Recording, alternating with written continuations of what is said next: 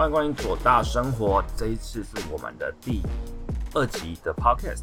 那这一集要聊的是我最喜欢的导演，就是诺兰导演。那他的《记忆拼图》这部电影，那这部电影呢已经二十周年。那为什么我要来讲这部电影？当然是因为呢，他最近把电影重新上映大荧幕上。那这部电影为什么重要？因为我觉得它是诺兰导演的第一部好莱坞神作大片。呃，你知道诺兰有很多好的电影，例如说《顶尖对决》《全面启动》《黑暗骑士》，那都是我非常喜欢的电影。但是你要说第一部他在好莱坞拍的作品，让他可以进军好莱坞，其实就是这一部《记忆拼图》（Memento）。那这部电影大约在讲什么呢？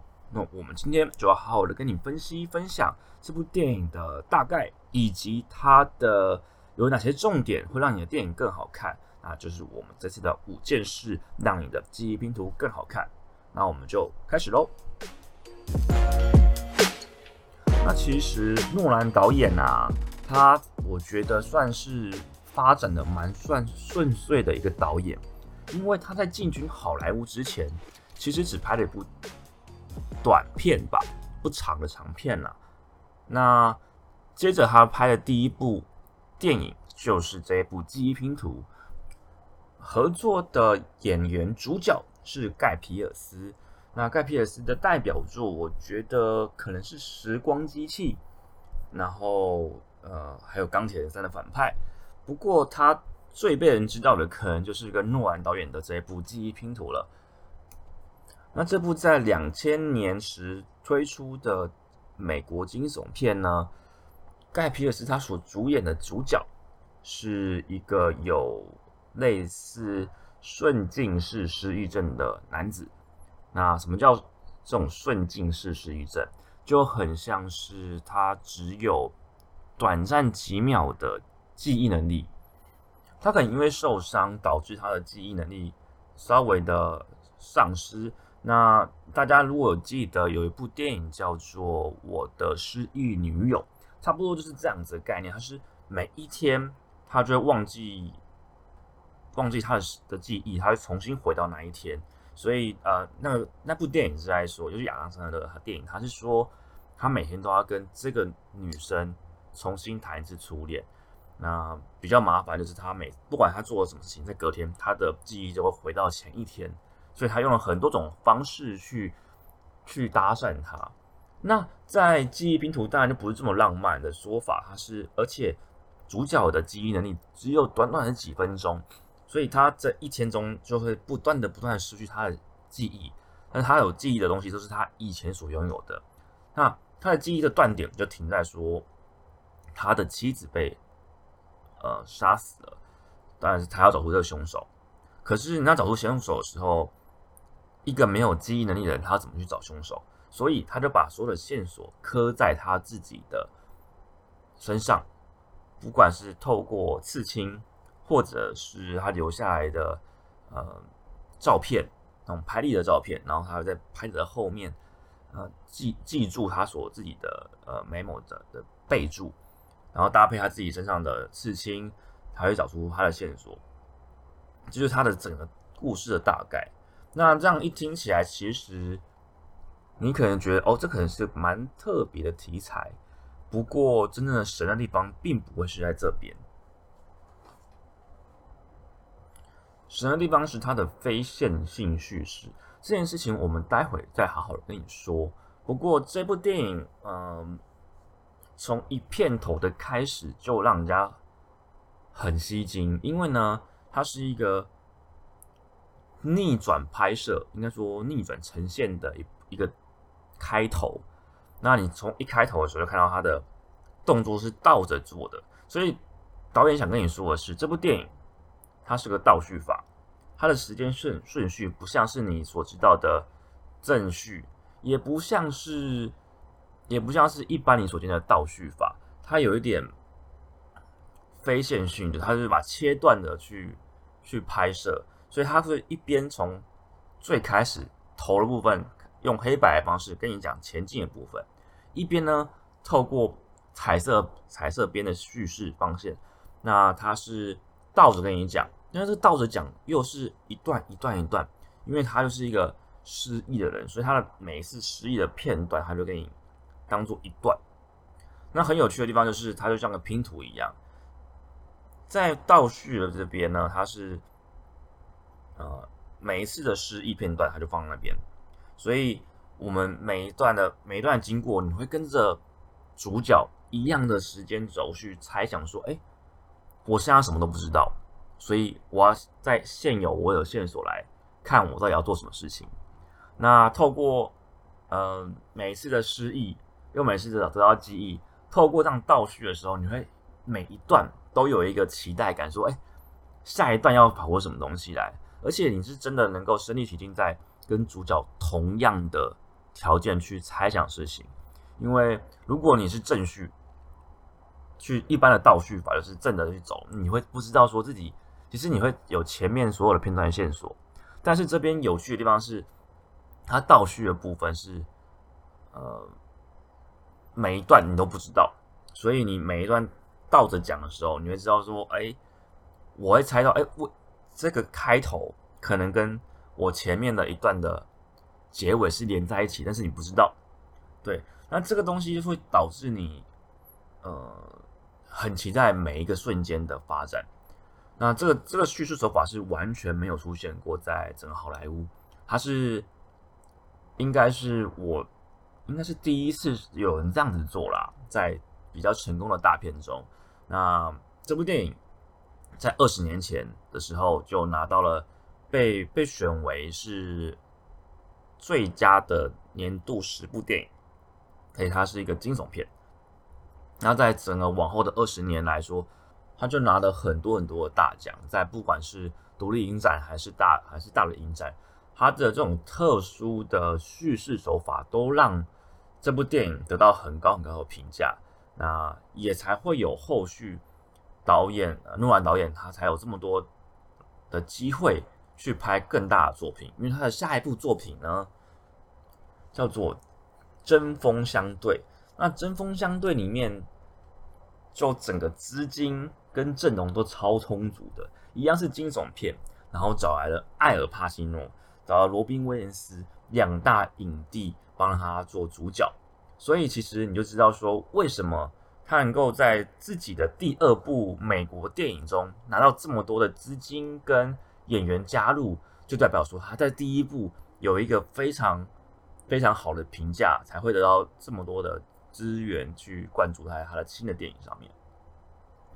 所以第一件事情我要跟你分享的是，这部电影《记忆拼图》是诺兰导演的第一部好莱坞神作大片。那也开启了他在好莱坞进军的一条路。那为什么他这么顺遂的一直得到整个华纳集团的华纳的资源的灌注，就是因为第一部作品就已经拿到很好的佳绩与评价。那二十周年的纪念，我重新登上电影梦，我真的非常推荐大家去电影院看。那它的优点，我们待会会来讲。不过。为什么要推荐大家去电影院看的原因，在接下来要跟你分享。因为呢，有正宗电影跟正序电影这两个差别，差别是什么？我们现在就来跟你分享一下。所以第二件事情就是正宗与与正序，然后两者差距是什么？呃，当初啊，其实这因为我刚刚说过，这部电影的叙事手法非常的特别，它是非线性叙事。那呃，当然，当时二十年前的电影上，其实没有很多的台湾啊，票房没有到非常的杰出，因为他毕竟是还不知名的导演。那在出 DVD 的时候呢，呃，就片商就觉得说，嗯，可能正片太难了，所以片商就他推出的 DVD 是正序版，因为我们刚刚说，它就是一个。非线性叙事，那片商就决定把，那我就把它重新洗牌，组成线性叙事，就是从起承转合重新帮你都编好。那这个东西比较特别，因为呃，你想想看，如果啊，如果同样是非线性叙事的顶尖对决，那一样是在最后才给你的大爆点。可是，如果片商在发行的时候把整个重新洗牌变成正向的正线叙事，呃，应该说线性叙事的时候，整个差异会非常非常大。那为什么会有这个正线？应该为什么会这个线性叙事？是因为在呃美国版的 DVD 确实是因为确实是放的是正宗的非线性叙事，但是怕大家搞不懂状况，所以在花絮的部分有个重新洗牌的正线性叙事，这是正序法的版本，那是算是解答篇了，让你告诉你说到底发生什么事情，帮你整理好了。那台湾的片商就直接取那段的片段。当做他的 DVD 去发行，所以如果你是在台湾，你不是在当年在电影院看到的，你可能是去租 DVD 的，就跟左撇子我一样，我当年也是去呃彩艺还是呃百事达去租了 DVD，就我看的时候，真的觉得说，嗯，就你看它封面写的很耸动哦，说哦年度十大佳片。而且这是官方公布的，就是美国协会吧，我记得的官方公布说，哎，十大佳片年度哦。可是你看完就觉得，嗯，很特别的手法，不管是从颜色或者是呃演员、主角演法，对，你就觉得它不错。可是你不知道这部电影神在哪边。那这个这个疑问悬疑了好久，那一直到了今年，呃。我参加完特映会之后，我才终于解答了。哦，原来当年我是被骗的。我相信很多人也一样，就是嗯，进了应该看完之后不知道到到底哪边好看，只知道它是诺兰的神片，那也没有特别感触。不过我相信这些人就是看错了，啊，这不能怪你，因为网络上面的版本或是你租到的版本都可能是正序版，而非正宗版。所以很鼓励大家，如果不真的不知道你自己看什么版本，最简单的方式就是去电影院去看，那就保证你这这一次看的一定是正宗版。那简单帮大家分享呃分析一下到底差别在哪边好了。应该说你一看就知道是你看的是正宗还是正序。那导演在里面用一个非常有趣的手法，就是呢，过去的都是黑白。现在的是彩色，所以你会从，如果你是就是被重新组合的正序版，你会从黑白慢慢慢慢慢演到彩色版本。但是如果是诺兰导演的正宗版，它是黑白与彩色交替的呈现，就是从头跟尾巴两边同时进行。那所以你会看到彩色、黑白、彩色、黑白。轮流的出现，这才是你看到应该要看到的正宗版。好，所以讲到这边，你应该知道说正宗跟正序，呃，怎么判断它是哪个版本，这是它的版本判断法。但是你会觉得说，只是个时间交错，这样子真的会让你感觉它这么多吗？我要跟你分享的就是，呃，但当然大家评价都是这样，就是看完正宗版神作。看完正序版觉得 OK，那差别是什么？因为很多人讲不出这个差别是什么。呃，我想这样讲，就是呢，如果你看的是一般的电影，就是一般那种从头起承转合到尾的电影呢，它永远是结局是爆点吧。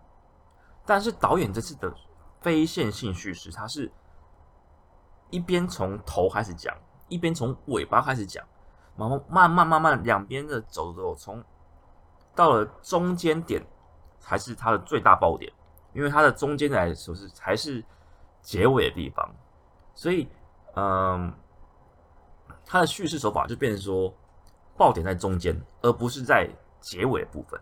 因为，哎，这样听懂吗？就是其实因为我在我会在我的粉丝场，呃，我会在我的粉丝团上面呢用图解的比较快，因为导演他在解释他这一段的时候也是用图解。比较好理解，但是我用文字真的好难叙述，所以记得到我的粉丝团看一下我怎么画这个叙事方式。好，那但是你还稍微知道说，一般的电影起承转合顶多转在中间，和要有爆点，对吧？那透过它的非线性叙事，因为它是交错的，从头跟尾两边同时前进，导致它的转折跟它的结尾的设定值跟一般的电影不一样。那你又要把它的重新打散说的话呢，会变成结局的爆点在中间出现，那转折之处又在它的正序法的结尾出现，所以你的整个感受是颠倒的。然后又撇开了刚刚说，因为它是一段一段一段的叙事方式，那头跟尾都会产生你的悬疑感。那如果你是正序法，那个悬疑感就拿掉了，因为你不是跟主角一样有共鸣、有失忆片段，你是看着你前面的每一个每一个段片段过来的，所以你知道前因后果，那就丧失了那个不知前因后果的期待感。那如果丧失期待感，然后你要看整部电影，我觉得整个感受会差非常的多。好，这就是为什么我们推荐。一定要在这一次去看电影院，而不要去租片子，因为租可能会租错啊。不过听说最近出了最新版的 DVD 跟蓝光，应该是正宗正宗版啊。不过你知道，这个如果你要买之前，记得先确认。好，跟你分享完吴磊的情报跟判断之后呢，呃，我想题外话讲一下诺兰的金字招牌——非线性叙事。这件事情是什么？就是，嗯，你如果说你喜欢诺兰导演，那大部分人会觉得说，哦，我喜欢的可能是《黑暗骑士》。对，那《黑暗骑士》强的地方不是他的招牌哦，他强的地方，它的招牌其实是非线性叙事。那最重要的三部电影，非线性叙事的三部电影，啊，其中一部是《顶尖对决》，那部是我人生最喜欢的电影之一。那怎么说呢？那就是看第一次的时候，你会觉得哦，这部电影好棒哦。但是你看了第二次，你会觉得哇，神作！为什么要看第二次？因为他把整个叙事的呃，整个故事的顺序给打乱。打乱之后，重新的播给你看的时候，你会不知道这些人当下做的这个决定跟其他片段是有因果关系的。所以你要必须看第二次，才说哦，原来当时候他这句台词是有那个意义在，因为当时候他做的决定是因为什么东西的存在。那这种方式，蛮多导演会用，但是以非线性叙事来说，我们认为很多人认为诺兰是目前的第一把交椅。那。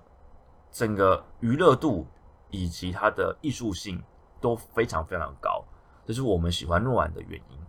那在顶尖对决对我们来说是一个集大成的时候，是最优秀的一部非线性叙事了。呃，接下来的几部电影其实都没有出现了。那在呃顶尖对决之前呢，就是这部记忆拼图。那记忆拼图，我觉得。它的非线性叙事就稍微的简单一些，因为你可以用一张图很简单的叙述说导演怎么拍的，但是这个奇想、这个创意法的方面，我觉得是当时候没有人使用过的。所以，如果你是喜欢诺兰导演的电影的人，我相信你一定要来体会一下什么是非线性叙事，因为这个才是导演的金字招牌。好，那以上三件事情都跟剧情、剧本没有什么暴雷。那第四点就要跟你讨论一下剧情了，因为很多人就是在我看完之后都有跑来问我说，那个结结局啊到底怎么回事？主角到底是怎么一回事呢？那这边就会讨论一下剧情。那如果你不介意的人，我就可以继续听下去。如果你介意剧情讨论，那我建议你可以往后调个三分钟，或者是看完电影之后再来看我们接下来的 podcast。好，那我就开始说喽。主角呢，他的设定只说他是一个保险员。那保险员他在一次的案例中，他也看到了一个跟他有一样病症的人。那这个有一样病症的老人呢，他碰到问题是，他的有个老婆，他老婆不太相信说他真的是失忆了，因为保险员一直跟不给他理赔，说哦这个是他心情上的问题，他只是心中否认这一切，那导致。老婆觉得说，他想要帮助他来解决这问题，他想要让他改变，想要要回他真正的老公。那在非常绝望的状况下呢，那个老婆就让她老公帮她打胰岛素，因为她是每天都会做的事情。虽然比较里面比较有趣的设定是，虽然那个人失忆了，可是因为学帮老婆打胰岛素这件事情是在他受伤之前。所以他都还记得那些复杂的步骤，可是他就是会失忆。所以帮他打完胰岛素之后呢，老人又进入，老公又进入了失忆片段。所以老婆又说：“那你再帮我打胰岛素。”然后老公就觉得：“哦，时间到了，我们去打胰岛素吧。”就是帮他打。老婆就想说测试说：“你会不会就这样子一直帮我打，打到我死掉为止？”对，是一个蛮蛮。有他的原因啊！如果你看电影会知道说，老婆为什么会这样做。那不管怎么样，老婆就是因为这样子而死掉了。对，所以他导致主角对这个案例非常的印象深刻，因为他觉得他自己害的。不过这边就讨论出更多更多东西，因为其实我觉得虽然结局蛮震撼的，但还还是有一个开放式的结局，就跟顶。全面启动一样，那颗转不停的陀螺到底有没有倒下来呢？它是个开放式，让你有讨论的。在记忆拼图一样，它有留下那个伏笔让你去讨论。因为在电影的最后，呃，应该说有里面有人跟他说，其实你已经报仇过了，只是你要开始找新的东西。然后整个主角对于他自己的记忆。已经超乎我们现在所看到，我们电影所看到的，他可能到底发生多少事情，我们不知道。到底实际上发生什么事情，我们真的还不知道。不过里面有一幕非常重要，那很多人没注意到，在很多年之后才被人家提出来，然后大家去看那一幕之后，哦，原来是这样子啊。那这个理论是说，主角这个保险员其实不是保险员，他，然后他老婆怎么死的，其实是他自己害死的。那怎么死的？是因为他自己把他打胰岛素打到死的。就是说，有可能是说，他所想出来的那一个老人就是他自己。他只是不愿意去面对他老婆，是因为他自己而死，因为他属于失忆状态，还是觉得有人杀死他的老婆。对，那这个东西的的说法就。你可以说是阴谋论，如果没有证据的话。不过里面有一幕非常关键的一段，证明了这一些东西。那是哪一幕呢？就是保险员在说老人的故事的时候，老人后来呢关在了那个老人疗养院嘛，或者是精神病院这部分。然后他有说，这老人然后在看别人的眼神的时候，都会好像认得你。这件事情，他讲的就是，因为保险人为什么觉得他在骗人？因为老人每次看到他的眼神的时候，就觉得，哎，我看过你，然后，嗯，所以他觉得保险员的立场是说，我觉得你眼神露馅了。那殊不知，为什么老人有那个眼神，那个我认识你的眼神，是因为，呃，后来他去疗养院看他的时候，他观察他，发现到说，哎，老人不管是看到谁。都会露出那个我好像认识你的眼神。那原因就是因为病人他失忆了，所以他怕自己忘记对方，所以不管是谁，他都先露出一个哦我认识你的表情这样子。所以这也是保险业务员他的失误判断。不过呢，在这一个解释这一幕的时候，是一个蛮大的爆点，但是它里面藏了一个很关键的一幕，就是镜头在拍老人。但是有一个人经过那个老人的时候，遮了一下，遮完了下一秒之后，那个老人变成了主角。所以其实这一幕就是导演在偷偷的跟你讲说，主角就是那个老人，但但是他因为他记忆的问题，他不愿意接受所有的一切，所以他改变这一切的记忆，他自己篡改记忆。这件事情我觉得在心理学上是非常非常的有可能的。那导演用一个非常非常大家没有注意到的手法去解释，所以这一幕，呃，这一幕我是后来看到人家在讨论的时候，发现哇，这一幕大大的提升了你对这部电影的评价，就是一幕一个片段可以成神，对，所以非常推荐大家，如果看过的，请去请去重看这一幕，对你去找一下这一幕，会让你电影更好看。好。那接下来就闲聊一下啦，我们时间也差不多了。那我想跟大家分享是诺兰导演这个本人的一些有趣的事情啦，就是除了我们今天介绍他二十年前的第一部神作，跟你讲他的经典招牌就是非线性叙事，跟你讲说他导演很喜欢开放式结局，然后藏一些有趣的东西在里面。那我想跟你讲的是，导演诺兰导演就是克里斯多夫诺兰本人也是一位左撇子。那你可能觉得没什么，但是我觉得，呃，左撇子有些思维是蛮奇怪的，蛮特别的，或会不会是这一块让他有一些特别的思维？因为我们用的是右脑来想事情，同时之间，我觉得更特别的东西是，他还是一个色盲。对，一个导演是色盲这件事情非常的呃有趣跟特别。那你颜色到底怎么判断的？那特别是像这一部，他还用了黑白跟彩色做区别。那是不是因为导演他有他黑白色盲的原因，导致他对这边的感受更强烈？他想要跟大家分享。那也会顺便跟大家讲一下，就是我们刚刚前面有说过，他的非线性叙事有三部作品。那最重要的是刚刚前面两后面两部我们讲过，那第一部叫做《追踪》。是他成为好莱坞导演之前的作品，那部电影也是一样，用着黑白，用着彩色，用了服装去做差异。好，所以呢，我觉得这件事情非常有趣，大家可以去了解一下。导演是个左撇子，导演是个色盲，所以他在用颜色去做区分的时候，也是蛮有趣的手法。那也顺便预告一下好了，就是都讲到刚刚说了。他的第一部非线性叙事，我觉得是一个比记忆拼图、比顶尖对决还烧脑的一部作品。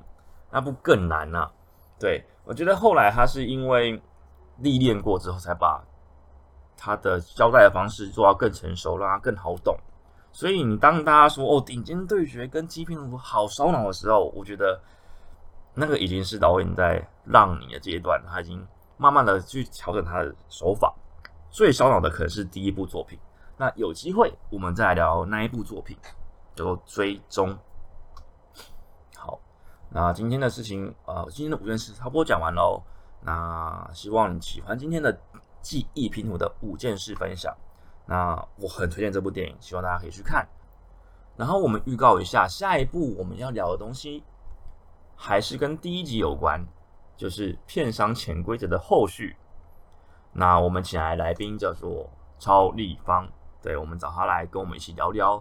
那所以下一集就不是只有我一个人讲话，而是一个访谈。我们聊，我跟超立方聊聊天，我们喝酒，我请我做调酒给他，然后来聊说呃我们影评之间的。生活以及片商的潜规则，以及上次我们提到的那个案件，他自己的角度是什么？那聊完天，我觉得我上次分析的还蛮到位的。不过他有分享出他的角度，那大家去听听看。我觉得是一个嘛新的一集，有新的气象。那之后也会请更多更多来宾来聊聊天，那就先交错的用。希望你不会听腻我的声音。那我们这一集就刚好三十分钟。就这样子做个结尾，那谢谢你的收听，我们下次见喽，拜拜。